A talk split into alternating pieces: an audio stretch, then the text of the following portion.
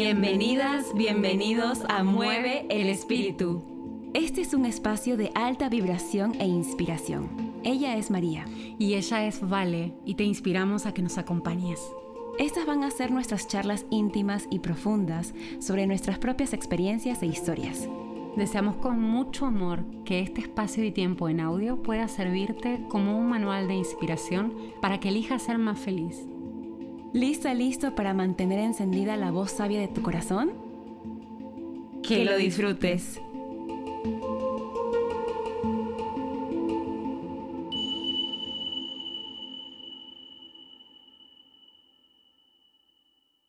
Hola, hola, bienvenidos a este siguiente episodio. El tema de hoy es la relación emocional con la comida. Te animamos a que te quedes hasta el final porque siempre entregamos un tip o una recomendación para poner en práctica este tema. Hola, ¿cómo están? Bueno, este tema tan, tan, tan omnipresente en nuestras vidas que cómo nos relacionamos con el alimento y qué queremos decir con esto, la relación emocional con la comida es cuál emoción hay detrás de nuestra acción de ir a comer. Em, emotion en inglés significa energía en movimiento. Y esta emoción que está atrás de lo que nos hace ir a escoger el alimento y comerlo es sumamente importante, porque de esa emoción va a depender el alimento que elijamos hay una motivación psicológica, afectiva, espiritual. ¿Cuál es tu motivo para alimentarte? Estamos en automático y comiendo sin hambre, por ejemplo. Tu necesidad es biológica. Se recomienda mucho, mucho que únicamente comas cuando tienes hambre. Eso es honrar y escuchar tu reloj biológico interno. Y hay motivos también, por ejemplo, para cubrir vacíos. Por eso solemos, por ejemplo, a veces comer chocolate cuando estamos en un duelo de una ruptura. O no sé, comiendo, por ejemplo, siendo vegano o vegetariano, porque no quiero ver sufrir a los animales y entonces yo sufro mientras como comida sin animal. Entonces, ser muy honestos de la motivación que acompaña nuestro comer. Claro, ¿cuál es ese motor que nos impulsa a relacionarnos con el alimento? Por ejemplo, también, mientras decías eso, ¿vale? Bueno, deseo sentirme reconocido y exitoso, entonces, bueno, elijo sushi, elijo la parrilla o elijo, no sé, hay tantas comidas, eh, pero lo importante es conectar con la emoción. Me encanta si disfrutas del sushi o de la parrilla o de todo, pero siempre sabiendo por qué lo haces y cómo lo estás haciendo, porque esa emoción que te mueve alimentarte, también te está nutriendo muy, muy energéticamente. Es interesante porque no, no estamos mm, observando normalmente mucho cómo estoy comiendo. Es decir, cómo estoy sintiendo y saboreando o apreciando la comida. Mm, no damos espacio a ese tipo de observación. Entonces la invitación es que cada uno también haga un escaneo cuando coma de cómo se está sintiendo en ese momento. ¿Estás comiendo con preocupaciones? ¿Estás comiendo viendo noticias? ¿Estás comiendo de pie con el celular en la mano atendiendo pendientes? ¿O estás dando un espacio eh, honorable para ese momento? Claro. Otra referencia importante para poder percibir cómo comes es que te des cuenta cómo, cómo estás deglutiendo la comida, cómo la estás masticando. Estás comiendo con ansiedad, con rabia, con furia, eh, o por el contrario, estás comiendo con tranquilidad, gozo, calma, hasta éxtasis. La comida es un vehículo delicioso de gozo y placer, todos lo sabemos y nos encanta relacionarnos también con lo mejor de, esta, de este planeta Tierra para que nos nutra. Pero por eso la pregunta es importante. ¿Cuál es la emoción que está detrás del vínculo que tú estableces con los alimentos, con la comida que eliges comer? Y no importa qué estilo de alimentación tengas, si sea vegano, carnívoro, eh, totalmente basado en plantas. Lo importante es que te comuniques con tu cuerpo, con la emoción y disfrutes. Porque si no estamos comiendo, también em, el estrés, estamos comiendo nuestra pena y reforzándola si es que estamos comiendo por vacíos. Es interesante hacer este escaneo y mm, observar qué nos motiva a comer. Exacto, exacto. Otra cosa súper eh, práctica con la que todos los días nos podemos relacionar al alimentarnos es mirar nuestro plato y volvernos conscientes en ese momento de todo lo que hay en él para poder agradecerlo y conectar con la fuente, que obviamente todo lo que es alimento viene de la madre tierra, viene de la naturaleza, y cuando hacemos ese puente entre lo tangible que hay en el plato y todo el proceso milagroso que hay detrás, nos va a llevar por, un, por una conexión muy inspiradora con el alimento, que eso también nos va a estar nutriendo. Exacto, y también reconocer que somos muy bendecidos para que ese alimento esté ahí en tu plato. Tantas personas que trasladaron, que sembraron, que cosecharon, que trasladaron y llegó a ti y quien lo cocinó si no fuiste tú también. Es interesante también cocinar con un estado de ánimo positivo. Ese es un ingrediente que se siente, ¿sí o no? El ingrediente del amor. Y acá María cocina delicioso.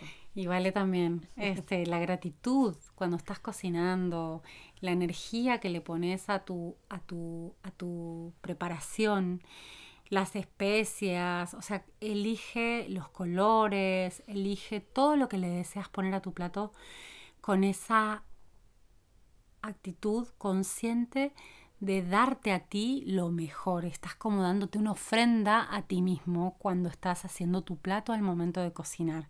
Y desde ahí ya comienza tu relación emocional con el alimento. Así que si lo estás practicando en tu cocina, no, o sea, si estás cocinando tú mismo para ti, que sería perfecto, también ponle atención a este momento, al momento de cocinar. Algo importante quizás también sería que generes un espacio que te dé tranquilidad. Por ejemplo, la presentación del plato es honrarte también. Hace sagrada la comida. Una velita, una mesa limpia, con música suave. Eso se va a digerir mucho mejor. Y algo importante es que sí, hay un montón de teorías que se contradicen, tantas teorías de alimentación. Lo importante es que tú identifiques qué te hace sentir energizado y vital. Y entonces eso únicamente se prueba probando, es decir, experimentando. Claro, lo que hablábamos con Vale hoy, que hay tantos ismos y, corrientes de alimentación y ya sea por una tendencia o moda actual, es mucha la información que podemos encontrar, pero sin embargo la información no es sabiduría. La información está ahí, pero la sabiduría es la experiencia propia. Entonces, prepárate tu plato con amor no juzgues eh, más que percíbete. Mejor percíbete antes de juzgar. Entonces, no juzgues si, si alguien, por ejemplo, si tú no comes carne y alguien sí, cada cuerpo sabe lo que precisa y es ahí el punto perfecto de sabiduría, que cada cuerpo va a recibir el alimento que precisa recibir porque lo precisa. Entonces, cuando hacemos esta práctica consciente y lo elegimos y nos cae bien, entonces eso, esa es tu receta, esa es, es lo que te funciona.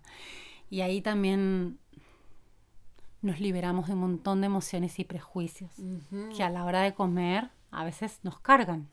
Uf, qué interesante. Imagínate Mm, sí, comer con culpa o comer con sufrimiento y eso puede pasar a todo nivel, ¿sí?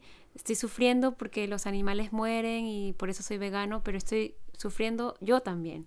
O por lo contrario, eh, estoy juzgando, no sé, a alguien que es muy extremo para mí, que, es, eh, que come solo basado en plantas y no sabe nada de la alimentación y yo sí como carne. Es decir, dejemos eso de lado. Y entonces queremos darles pues algunos tips. En el episodio de hoy, la recomendación para el espíritu es...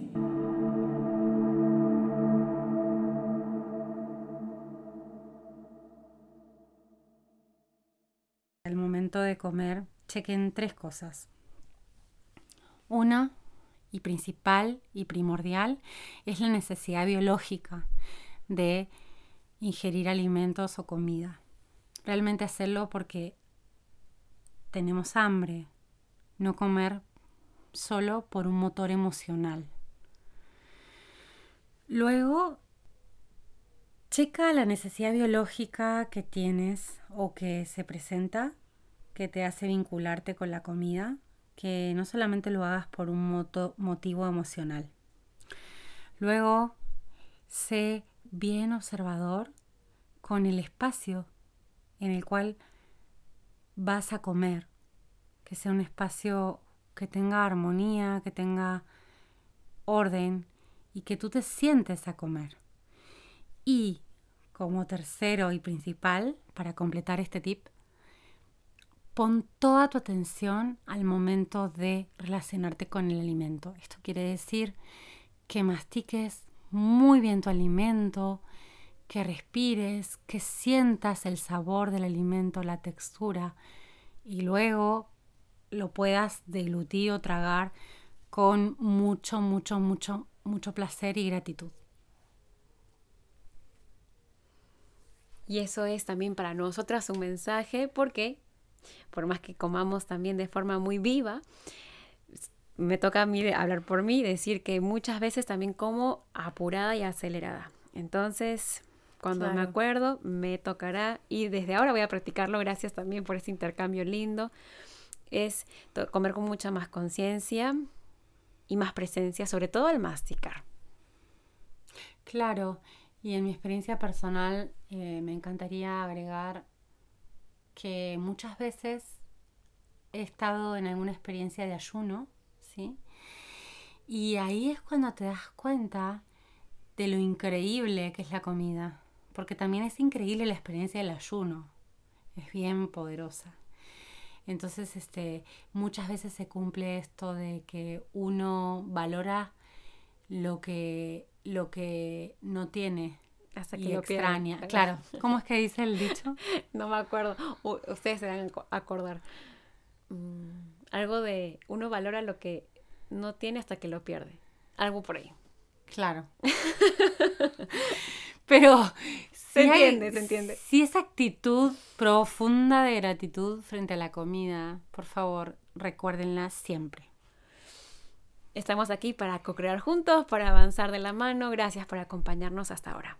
Hasta el próximo episodio. Gracias.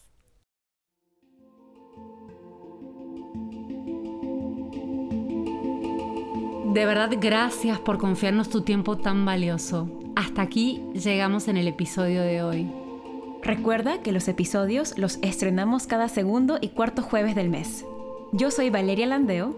Y yo soy María Tolosa. Y esto ha sido Mueve el espíritu.